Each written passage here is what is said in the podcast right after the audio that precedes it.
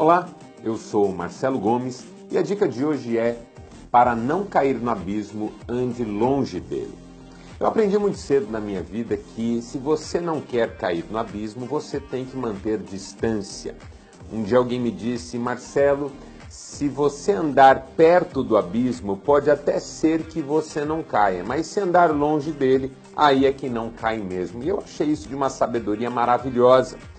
A verdade é que nós vivemos dias em que as pessoas se arriscam demais e flertam com o perigo.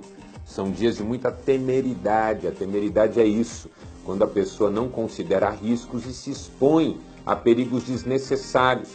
Eu gosto de uma citação de Agostinho de Pona em que ele diz assim: Quem ama o perigo, nele cairá. Não flerte com o perigo, afaste-se. Você não é de ferro, você não é o super-homem, você não tem superpoderes, você não está imune às desgraças que alguns perigos representam.